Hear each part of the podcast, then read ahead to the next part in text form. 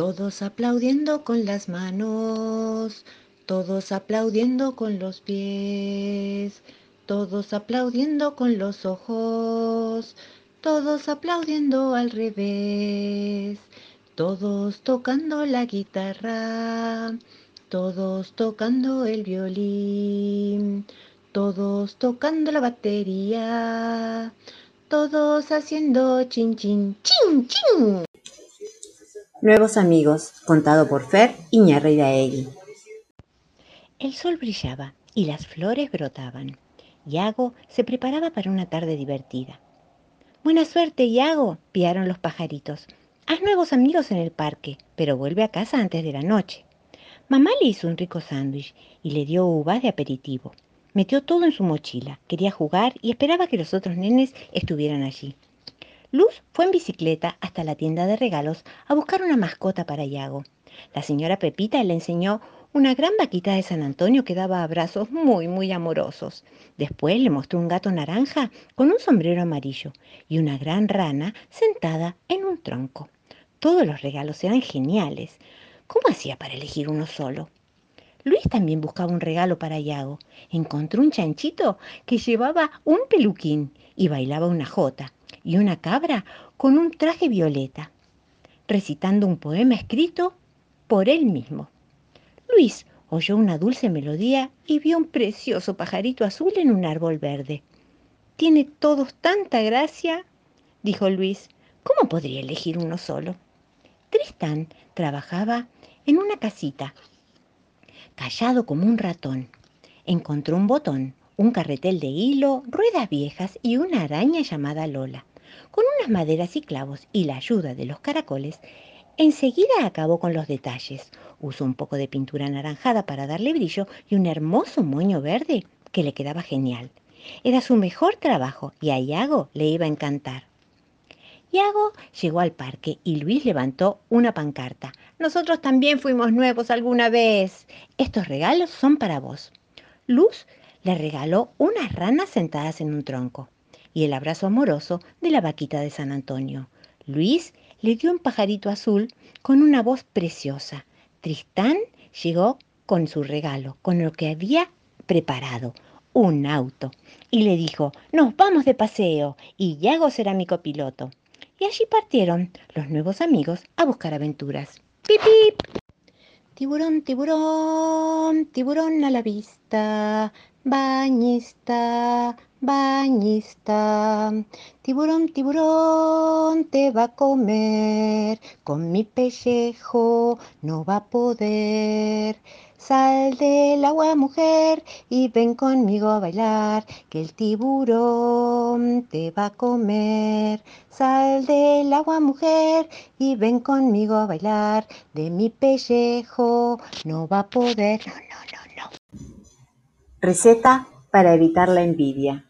Del libro Recetas de lluvia y azúcar para comerse la vida a cucharadas, escrito por Eva Manzano, contado por Fer Iñarreiraegui. ¿Es malo desear ser un farol? se preguntaba el árbol mirando el tubo alargado de hierro de las luces de Mercurio. A mí me parece más interesante florecer en primavera, dijo un perro. Oh, yo quisiera aullarle a la luna, comentó la casa de la esquina. Al poco rato se unieron a las lamentaciones más voces. Un río que pasaba por allí se detuvo al oír las quejas. Tengan cuidado, les advirtió la voz del agua si desconocen su propio valor, se convertirán en una sombra que palidece cuanto más desea lo que el otro tiene. Rodeados de lo que no tenían, se durmieron. El árbol se puso a soñar con pájaros de colores, mientras la casa y el perro soñaron con una ciudad que soñó con un río que pasaba por allí. El río les dejó una receta muy sabia. 1. Para no ser envidiosos, hay que quererse a sí mismo, sin pasarse, claro. 2. Comer una manzana roja y agradecer que no esté envenenada. 3. Decir siempre, espejito, espejito, dame un besito. Y no insistir con eso de que quién es la más bella. El camaleón, mamá, el camaleón, cambia de colores según la ocasión. Cuando por la arena lo persigue un grillo, pa' que no lo vea se pone amarillo. Si lo busca un sapo, de vista se pierde, anda por el pasto y se viste de verde. El camaleón, mamá, el camaleón, cambia de colores según la ocasión. A Pedro se le mueve un diente, adaptación de un cuento de Lucy Cousin, leído por Fer Iñarreiraegui. Un día a Pedro se le empezó a mover un diente. Estaba un poco asustado, pero Mora le dijo que fuera a ver al doctor Iñaki. Es un dentista muy simpático, dijo Mora. Mora, Viole y Mimi acompañaron a Pedro. En la sala de espera había montones de cosas divertidas, libros, peces, trenes, rompecabezas. Pedro pensó que ir al dentista era divertido. El doctor Iñaki era tan simpático como había dicho Mora, y era muy divertido ver su atuendo especial. También le enseñó a Pedro su sillón especial de dentista, que podía subir, bajar, dar vueltas y vueltas y vueltas e incluso estirarse y quedar como una cama. Pedro abrió la boca tanto como pudo para que el doctor pudiera ver adentro. Pero, Pedro, ¿cuántos dientes que tenés? ¿Y qué dientes tan sanos? El doctor Iñaki le dijo a Pedro que no se preocupara. El diente que se movía era un diente de leche, listo para caerse, y que un diente nuevo crecería en su lugar. La enfermera Cookie hizo una radiografía de los dientes de Pedro. Sonreí. ¡Chic! ¡Listo! Pedro, Mora y Mimi aprendieron a lavarse los dientes. Arriba, chic, chic, chic, abajo, chic, chic, chic, por adentro, chic, chic, chic, por afuera, chic, chic, chic, atrás, chic, chic, chic, adelante, chic, chic, chic. Después, Pedro debió enjuagarse la boca y escupió en un pequeño recipiente varias veces hasta que sus dientes estuvieron blancos y relucientes. El doctor Iñaki le regaló a Pedro un pin con una sonrisa y un libro sobre los dientes. Pedro, con su lengua, no paró de mover su diente de leche en todo el trayecto a casa. Antes de acostarse, se lavó los dientes con mucho cuidado. Arriba, chic, chic, chic, abajo, chic, chic, chic, adentro, chic, chic, chic, afuera, chic, chic, atrás, chic, chic, chic, chic, adelante, chic, chic, chic, hilo dental. Y entonces, ¡paf! El diente de leche se cayó. Pedro guardó su diente debajo de la almohada y se durmió. Seguramente el ratón Pérez sabrá qué hacer con ese dientito y le dejará una linda sorpresa a Pedro para que descubra al despertarse. El amor de Splat, un cuento escrito por Rob Scotton, contado por Fer Iñarreiraegui. Perro salchicha gordo va chicha, toma solcito a la orilla del mar. Tiene sombrero de marinero y en vez de traje se puso collar. Una gaviota medio marmota visca y con cara de preocupación. Viene planeando, mira buscando el desayuno para su pichón. Pronto aterriza porque divide un bicho gordo como un salchichón. Dice que rico y abriendo el pico pesca al perrito como a un camarón. Perro salchicha con calma chicha en helicóptero cree volar. La pajarraca como lo amaca entre las nubes y arriba del mar. El que se vaya para la playa que desconfíe de un viaje en avión y sobre todo que haga de modo que no lo tomen por un camarón. Splat es un adorable gatito negro. Esta mañana el espejo devolvía una imagen de un Splat preocupado. Su corazón palpitaba y le sonaba la pancita.